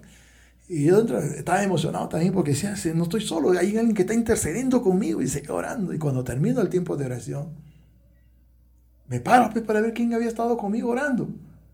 Y no había nadie. Y adelante había una hermana que te ignoraba bastante. Me acerco. Este, le digo, hermana, una pregunta, ¿quién estaba atrás de mí? Había alguien atrás de mí orando conmigo. Me queda extrañada mirándome. Hermano Bosa, no había nadie. No, ¿No será que, hermano Bosa, esa puerta cuando se abre suena horrible? Suena, suena, y cuando se cierra suena fuertísimo. Nadie ha estado ahí. Conclusión, dije, Señor, es un ángel. Son experiencias, ¿no? Son experiencias de, de, las cosas que pasan. Yo tengo muchas experiencias. Recuerdo que estaba en una campaña evangelística en, en, el, en la plazuela San Francisco, en acá, Bolognesi, creo que es Bolognesi, en Tacna, y se apareció un borrachito. Y empezó a hacer lío, que ahí, que esto, que el otro. Y, y empezaban y estaban predicando la palabra de Dios. Y dije, Señor. Y no sé en qué momento, de pronto dejé de escuchar al borrachito. Y cuando de pronto me percato y en el suelo había, de rodillas estaba el borrachito, pidiéndole perdón a Dios. Y yo dije, Señor, qué tremendo, Señor, lo tocaste, Señor. Y así muchas experiencias, milagros, cosas que Dios hace, tumores desaparecer, mudos hablar, o sea, son experiencias, ¿no? Son, son cosas que, que quizás para muchos puede pensar, ¿no? Son inventos, no, no, son, son, son situaciones que Dios hace. Jesús no ha cambiado. Jesús sigue siendo el mismo y Él tiene el poder para cambiar, para transformar, para sanar. Él tiene el poder, pero recordemos que también hay una voluntad. Hay una voluntad de Dios, ¿no?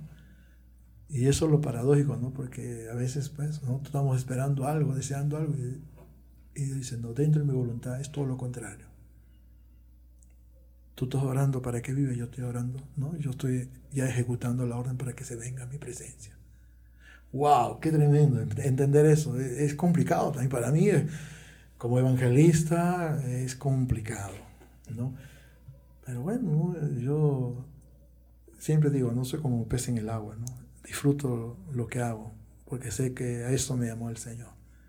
Y tengo el respaldo de mi propia vida. Por eso yo cuando predico, enseño en la iglesia, digo, tú vas a predicar, respáldalo con tu propia vida. Sé un buen testimonio. Claro, justo una de las cosas que, que, a mí me gusta mucho de que tú dices es como, o sea, lo que tú vive, lo que tú predicas. Y sin ir tanto al hecho de, de, la predicación en sí, es como, si tú dices que eres una, una persona deportista, pues este... Haz deporte. Haz deporte, o sea, predica con... O sea, tú, con tu ejemplo. Exacto, estás predicando, estás hablando de esto, hazlo, ¿no? Entonces, una de las cosas que es como lo que yo veo de todo lo que has hablado, de todo, es como, sí, tienes un, tienes un aval que es toda la experiencia de vida, pero es como, no solo te basas, y es algo a mí que que me gustó mucho que tú dijiste ayer, del hecho de, del pasado, ¿no? O sea, sí, el pasado sirve para recordar ciertas cosas, pero simplemente es eso.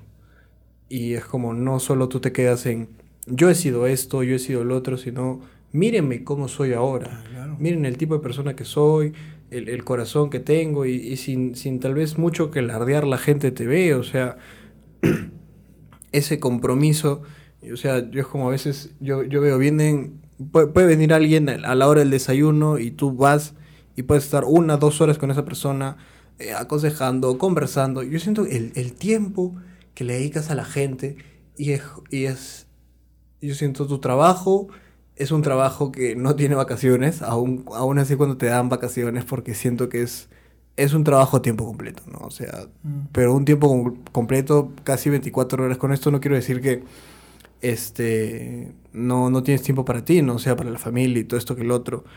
Pero para mí es muy hermoso la pasión que tú tienes para con las personas. El amor genuino yo, yo, yo realmente cuando, cuando tú hablas del amor, cuando tú hablas de, de, la compasión, de estas cosas, yo digo, o sea, no estoy escuchando a alguien que dice, dice, dice y no hace. O sea, yo realmente estoy escuchando a una persona que más hace que, que dice. Porque te he visto años de años. Una de las cosas muy locas que recuerdo fue un domingo. No recuerdo qué día. Yo era, yo era chiquito y había un borrachito por acá, estaba durmiendo creo. Tú agarraste un saco y lo, y lo llenaste de ropa, de tu ropa. Y fuiste y se lo diste. Bueno, eso muchas veces. Sí, o sea, pero es como que la, que más me acuerdo. Yo digo, wow, o sea, no lo conoce. Y también creo que has traído mucha gente, la la has saciado, le has dado comida y es como realmente poca gente hace eso y, y eh, siento que ahora mucho, hay mucho de eso, pero no tanto con el tema de, de hacerlo y por, porque realmente te amo, ¿no? O sea, porque realmente tengo empatía, sino lo hacen por, por una pantalla, ¿no? O sea, por, por, mire, me estoy haciendo esto, que no digo que está mal, ¿no? O sea, las motivaciones de cada persona, pero el hecho de que tú siempre has predicado con el ejemplo, ¿no? O sea, vas 40 años sobrio, sin ninguna gota de nada. 28. 28, perdón, llegas, llevas 28 años sobrio. Y es, es, es un gran ejemplo, ¿no? sé, a veces siempre me dicen, ¿qué hay tu papá? No, mi papá nada. Como un día, este, bueno, eso fue antes de la pandemia, me encontré con, con un jovencito, estábamos dentro de una celda, estábamos compartiendo, ¿no? Y este jovencito era el, el, hijo de uno de los hermanos que estábamos ahí. Y, y cuando salimos nos encontramos pues en la, en la fila de salida y nos ponemos a conversar, ¿no? Y él me dice, este, me dice, hermano pastor, eh, quiero hacer una pregunta. ¿Y cuántas veces ha caído usted? yo le quedé mirándole, ¿caído? Nunca le. No sé lo que es eso. Y me quedo mirando extrañado. Claro, dentro de mí me puse a pensar, ¿no será que él lleva su cristianismo, pero cristianismo con fallas, con errores, con pecados, ¿no? Como aquella persona que no, de pronto, pues, eh, dejé de fumar o dejé de beber, pero de pronto estaba nuevamente bebiendo y nuevamente fumando. Y después nuevamente lo ves en la iglesia. Y aparentemente, oye, mira qué lindo, está nuevamente en la iglesia. Y después nuevamente lo ves bebiendo, nuevamente lo ves fumando. Y después nuevamente lo ves en la iglesia. No, Dios Señor, ese no nació de nuevo. Y lo más triste y más caótico y más preocupante, está tomando a Dios como un juego. Y eso no es bueno. Si nosotros vamos a caminar con Dios, tenemos que tomar las cosas de Dios con mucha seriedad y con mucho compromiso. Porque al final de cuentas, el que quiere lo mejor para nosotros es Él. ¿No?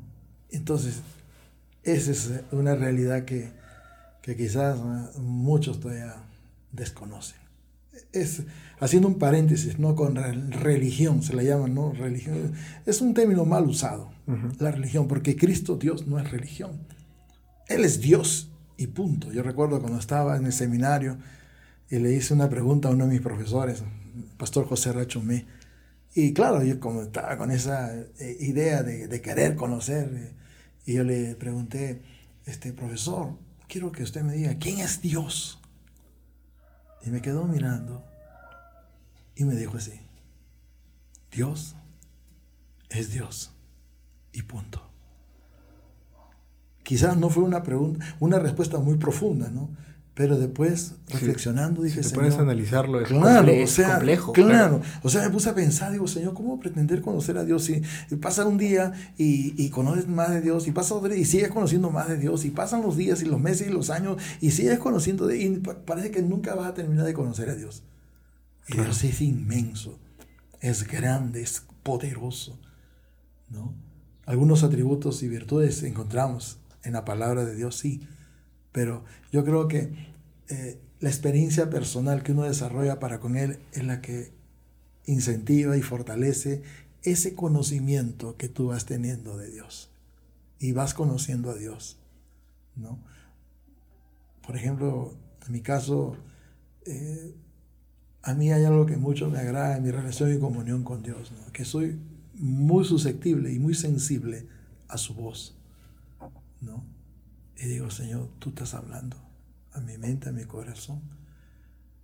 Y tú quieres esto, que yo diga, que yo hable, que yo viva. Amén, Señor. Y esa, y esa sensibilidad parte de una relación y comunión que uno tiene con el Espíritu Santo, ¿no? Que en algunas religiones, pues, no es Dios. En algunas religiones es una fuerza activa, ¿no? Es un, es un impulso, no tienen ni idea de lo que están hablando. Por eso eh, yo creo que vamos a pasar toda la vida caminando con Dios y nunca vamos a conocerlo verdaderamente en su totalidad a Él. Pero qué lindo es, ¿no? Que cada día que pasa tú incrementas ese conocimiento. Cada día, en esa, en esa comunión, tú incrementas ese conocimiento. Y eso fortalece tu vida de fe.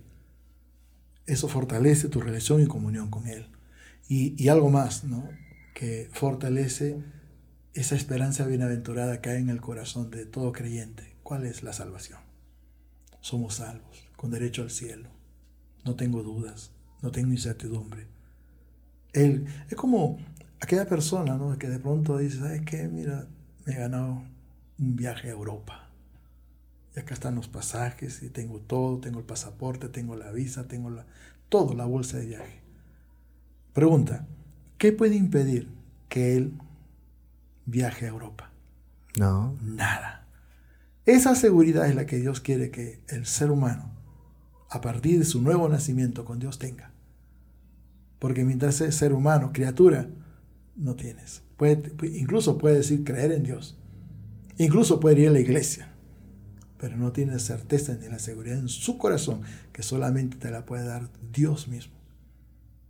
Acerca de la eternidad, acerca del futuro después de la muerte. Unos creen en la redención, o sea, este, en este, ¿cómo se le llama? que hay vida después de la muerte. La reencarnación. La reencarnación, ¿no? Creen en la reencarnación. Que en otra vida voy a ser un perrito, que en otra vida voy a ser otra persona. La Biblia no te da información de eso, para nada, al contrario, la Biblia dice, está establecido que el hombre muera una sola vez y después el juicio. Hebreos 9, 27 dice así. ¿no?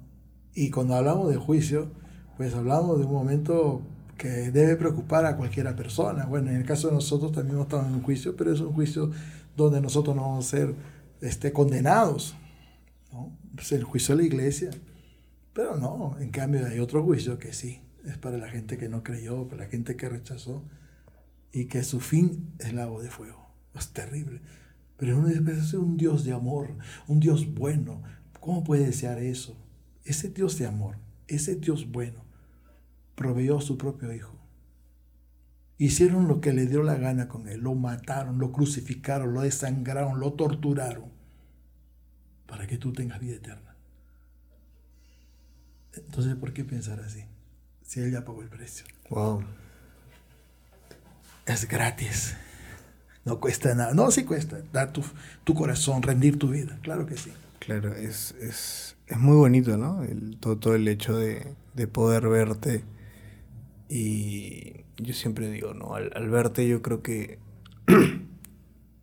con tu mismo ejemplo y con tu misma vida yo creo que doy fe a que existe un Dios, ¿no? A veces yo siempre soy una persona que me, cuestiono mucho, leo, trato de investigar un poco de todo, pero algo sí es como, creo que mi fe viendo el, el ejemplo de las personas, yo, yo tal vez por eso digo, a veces creo que por eso la, el cristianismo es tan fuerte, ¿no? O sea, creo que viendo la vida de otras personas y cómo, conduce, cómo se conducen, uno puede dar fe como que, que Dios realmente existe, ¿no? O sea, me pongo a pensar eso. O sea, de, de, ahí está como la ciencia y la gente que, que refuta ello, ¿no? Pero a veces uno, uno viendo, ¿no?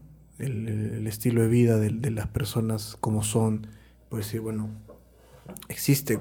¿Cuáles son tus, tus proyecciones para, para mañana, que ya es 2022? 2022. ¿Qué es lo que, qué es lo que piensas eh, hacer eh, acerca de tu salud, este, de, con, tu, con la familia, con, con, contigo mismo, ¿no? O sea, bueno, quizás en ese sentido tengo que ser honesto, ¿no? A pesar de, siempre digo, ¿no? A pesar de en relación a las cosas complicadas y difíciles, los diagnósticos que hasta el día de hoy recibo en cuanto a lo que es la, salud no son los mejores. Pero si yo quiero tener una proyección correcta, pues tengo que ser lo que digo ser, ser un hombre de fe. Y para ser un hombre de fe, uno tiene que ser positivo al 100%. Por ejemplo, vivo la vida como si hoy fuera la última. Wow. Tremendo, ¿no? Y es así. Y a veces me pregunto, no, Señor, si hoy fuera el último día, déjame vivirlo a plenitud contigo. Esa es mi mayor satisfacción. ¿No? Pero como te das cuenta, ¿no? semanas van, meses van, años vienen, pero todo que comenzó tiene un final. Y no es como comenzamos, es como vamos a terminar. ¿no? Y lo más triste, que muchos empiezan bien, pero terminan mal. Entonces, yo creo que en ese sentido uno tiene que tener claro, tiene que tener sus propias convicciones en cuanto a la fe, Y no solamente la fe aplicada a la espiritualidad de la vida misma como creyentes, sino también en la realidad humana de todos. Todos tenemos metas, Puedo hablar como empresario incluso, ¿no? También tengo, ¿no? Un enfoque empresarial en cuanto a los negocios y esto, lo que Dios puede hacer. Y muchas veces, ¿no? Lo que yo enseño tiene que ver con lo que Dios quiere hacer, no solamente en lo espiritual, sino también en lo natural, en, eh, tus proyecciones empresariales, en, tu, en, en tus proyecciones como estudiante, como profesional. Y hay cosas que Dios, de verdad, que... Eh, nosotros como seres humanos tenemos un límite para todo. Pero cuando nosotros rendimos nuestros sueños a Dios, esos límites se convierten en ilimitados. ¿Por qué? Porque Dios no tiene límites. ¿no? Y lo que nosotros potencialmente hablando podemos lograr, humanamente hablando, claro que sí, podemos hacer muchas cosas, pero no es nada comparado con lo que podemos hacer con la ayuda de Dios. No es nada. Es impresionante lo que Dios puede hacer en la vida misma. ¿no? A veces me veo, ¿no? En el túnel del tiempo, ¿no? cuando yo caminaba por las calles como un loquito, con mi frazada, todo cochino, todo apestoso, con mi frazada, pidiendo monedas en la esquina de la Avenida La Paz, o cuando estaba tirado en los huecos en la cuadra 24, o ahí en el castillo, o en la huaca, completamente drogado, o cuando estaba realmente delinquiendo, haciendo fechorías, y digo, Señor, eso fue el pasado este es mi presente. Esta es mi realidad. Tú me salvaste, tú me sanaste, tú me liberaste. Tú hiciste de mí una mejor persona. Esa soy yo ahora. Claro. Y como tú dijiste hace un instante, ¿no? Entonces motivo suficiente para decir, Dios mío, gracias. Gracias, Señor. Aún por los momentos difíciles, Señor. Gracias, Dios. Aún por las cosas que pasé. Gracias, Dios. Entonces la gratitud también es importante, ¿no? Mirando hacia el futuro, ¿no? Yo, mira, la Biblia dice que Dios llama las cosas que no son como si fuera. Quizá para muchos el futuro es incierto, pero cuando uno es un hombre de fe y es optimista, dice, no, Señor, lo mejor está por venir. Tú lo vas a lograr. Pero mucho de lo que podemos lograr también está en nosotros. Porque Dios dice, hecho, yo creo, tú eres un hombre de fe, pero ¿qué vas a hacer tú? Por mí. ¿Qué vas a hacer tú? Yo quiero servirte, Señor. Yo quiero seguir predicando tu palabra. Yo quiero seguir viendo milagros. Quiero verlos. Yo quiero seguir viendo personas restauradas, familias restauradas. Seguir viendo el poder de Dios manifestarse. Ese es el futuro. Pero claro, el futuro desde una, desde una visión pastoral, pues es un, un futuro de proyección, ¿no? Porque tenemos que proyectarnos también en lo que queremos lograr. ¿No? Nos, trazamos objetivos y nos ponemos metas. Pero no son metas limitadas, porque si no limitaríamos a Dios. Son metas ilimitadas. Es como aquella persona que de pronto dice, vamos a trabajar de tal manera de que este año tengamos 100 convertidos. Y Dios dice, 100, solo 100, yo quiero darte mil. ¿Lo quieres? Entonces cuando tú tienes una meta que no está limitada, entonces la posibilidad de que eso sea real, y eso se aplica a las finanzas, se aplica a la vida familiar, se aplica a la salud, pero mucho de lo que vas a lograr también tiene que ver en lo que tú vas a hacer. Entonces, de, alguna forma, de alguna manera, nosotros colaboramos en ese sentido dentro del propósito del plan de Dios. Señor, yo sé que tú estás adelante con brazo extendido, pero yo voy detrás de ti yo te voy siguiendo. Ahí estoy yo, Señor, contigo. Como Josué con Moisés. A donde iba Moisés, Josué estaba con él. Moisés subió al monte, Josué subió al monte. Moisés bajó del monte, Josué bajó del monte. ¿Dónde estaba? Estaba. O como Eliseo con Elías. Donde iba el profeta Elías, ahí estaba Eliseo. Y mira, ambos hombres, por mencionar algunos, se convirtieron en grandes hombres en la Biblia. Y eso es lo que quiere hacer Dios, ¿no? Que podamos sentirnos importantes dentro del propósito de Dios, ¿no? Pero hay que tener claro, el propósito es de Él, ¿no? El propósito es de Él. Y tenemos que tener, nosotros, claro, tenemos nuestros propios propósitos y sueños y muchas cosas, Pero cuando uno aprende a depender de Dios, entonces ahí dice Dios, exacto, eso es lo que yo quiero. Y dependencia significa compromiso. Dependencia significa consagración. Eso es lo que significa dependencia. Ser sensible, ser atento, estar preparado para obedecer, para cumplir planes y propósitos que Él tiene. Por ejemplo, yo digo, Señor, si se abren las puertas de los penales, seguir fortaleciendo el trabajo dentro de las prisiones.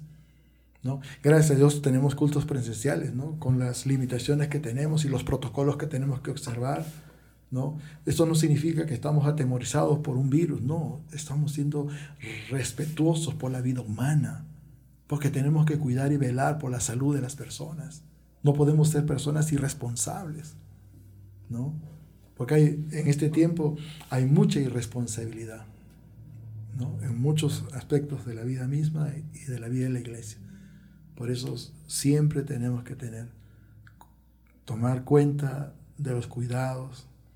Dios cuida de nosotros, es cierto. Es como aquella vez que escuché a un predicador decir, no, Dios sana, Dios hace milagros y de pronto te trae una sanidad tremenda a tu cuerpo. Pero de pronto, al final, te vuelves a enfermar. ¿Y por qué te volviste a enfermar? Porque empezaste a hacer lo mismo que hacías antes de enfermar. Y después le dices, Señor, ¿por qué? Pero Dios, si Dios te dijo, esto es lo que yo quería que y no lo hiciste, entonces nuevamente regresa la enfermedad. Es por tomar un, ejemplo, ¿no? Entonces... No volver a lo mismo. No volver a lo mismo, ¿no? No volver a lo mismo. Totalmente. Ayer escuchaba este, algo muy importante que de uno de mis discípulos, de Orlando, tú lo conoces. Y él me decía, pastor, yo no volver atrás. No volver atrás. Yo no voy a volver atrás. Y dice, está bien. Está bien.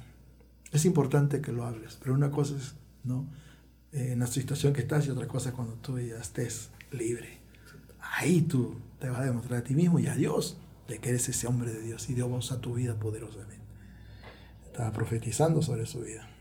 Porque yo sé que Dios tiene planes. Totalmente, qué hermoso. Una de las cosas que he estado pensando es, respecto a, una de las cosas que dijiste, el, el, hecho de, de, no importa cómo llega, cómo cómo entras al juego, ¿no? Lo importante es cómo terminas. ¿Cómo no, no es cómo comenzamos. Ajá. Es cómo terminamos. ¿Cómo terminamos? O, o, otra es como, mira, yo lo había pensado, no es cómo llegas, o sea, tu, tu situación también en, la que a veces uno, uno ve, ¿no?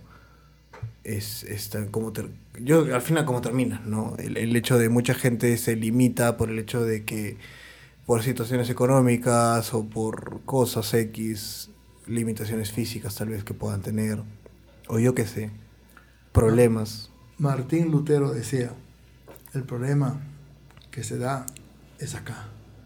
Claro. En la mente. Es, acá, en la mente. ¿Por qué? Porque en la mente se entrecruzan los pensamientos correctos, los pensamientos de fe, los pensamientos positivos que vienen de Dios y también los otros los pensamientos de incredulidad, de duda, de desconfianza, de rechazo abierto a Dios, de mundanalidad, que están en contra de la palabra. Y esa es la lucha. Pero entonces, ¿qué es lo que nosotros tenemos que aprender? A desarrollar el radar de Dios, que identifica, estos pensamientos no vienen de Dios, sácalos. Esto no viene de Dios, sácalo. No le des cabida. No escuches esa voz. Esto sí, Señor, esto es lo que yo quiero. Gracias, Padre, me traes una palabra. Eso es lo que Dios quiere. Y eso habla de agilidad mental, sensibilidad mental, espiritual.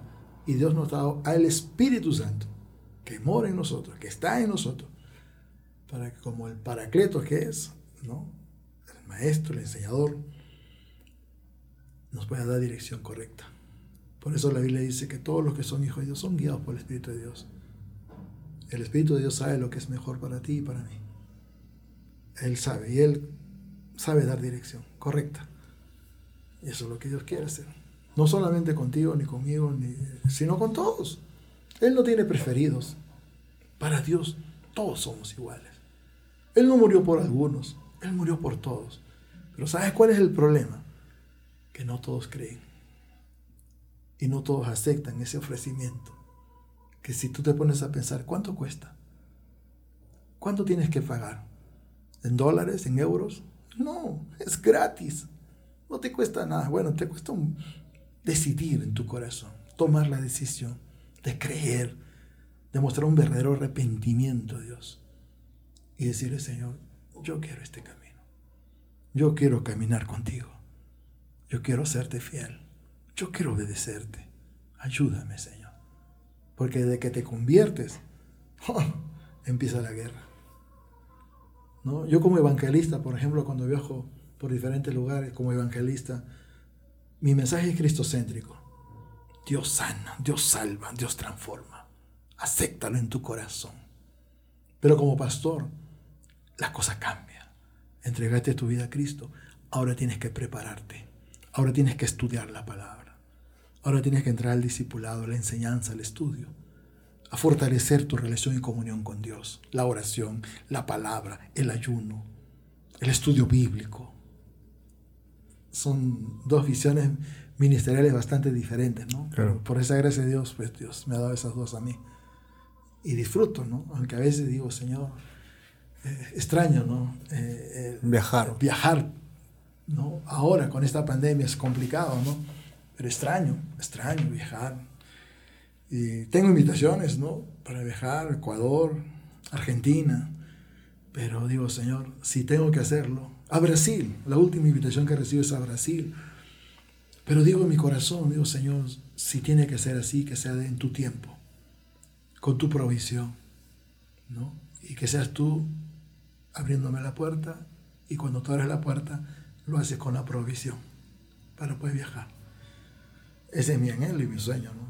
Pero acá estamos, estamos en Arequipa, en algunos días estaremos por Lima, estaremos visitando a la familia en Lima, en Huacho. Eh, será un tiempo diferente en el Señor, ¿no? Pero no en la misión.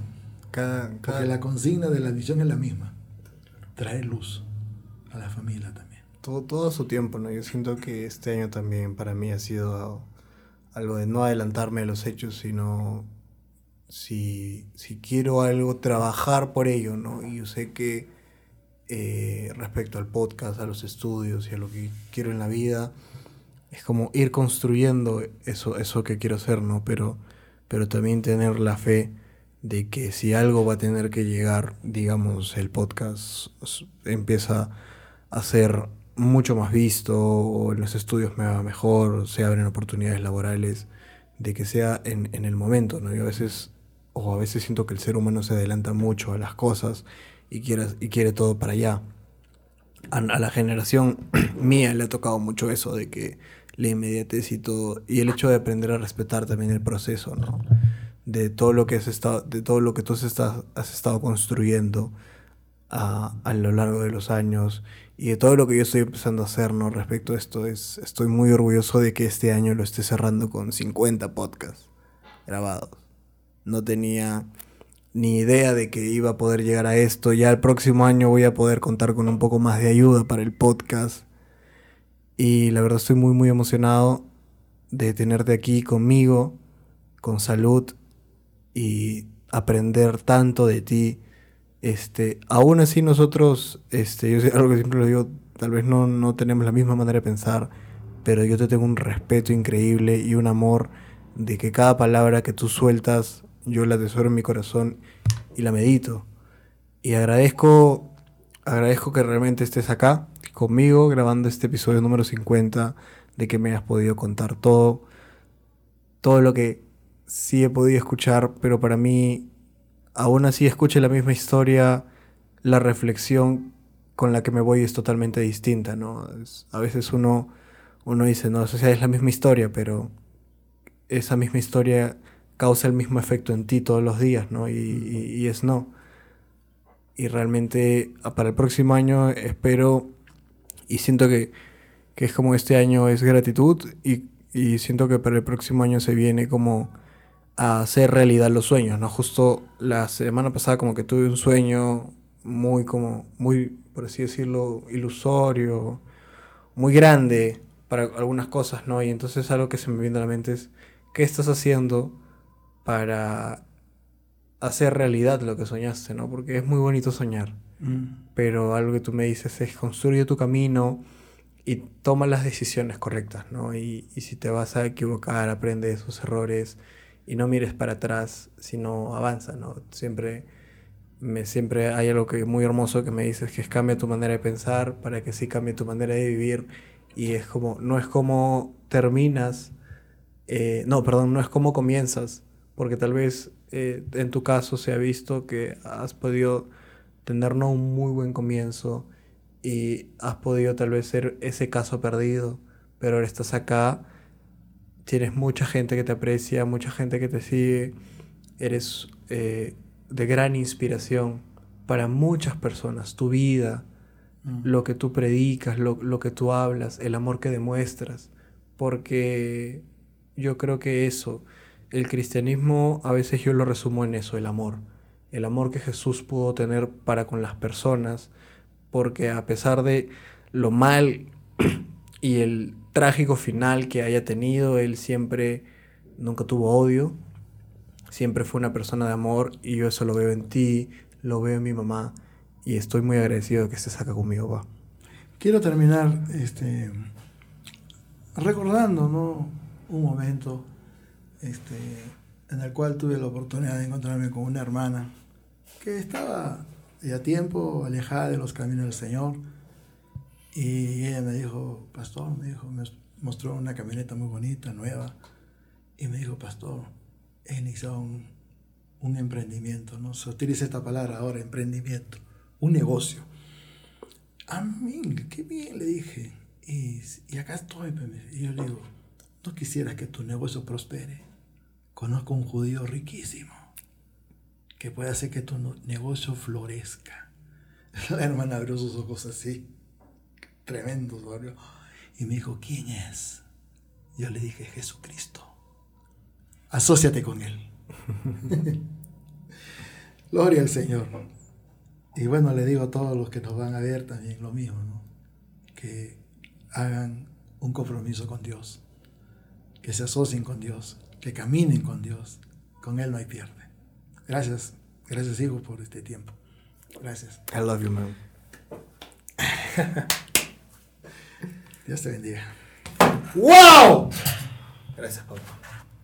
Gracias, gracias por llegar a esta parte del episodio. No olvides suscribirte y seguir el podcast en Spotify, Apple Podcasts y YouTube. ¿Eso es todo lo que tenía que decir o hay algo más?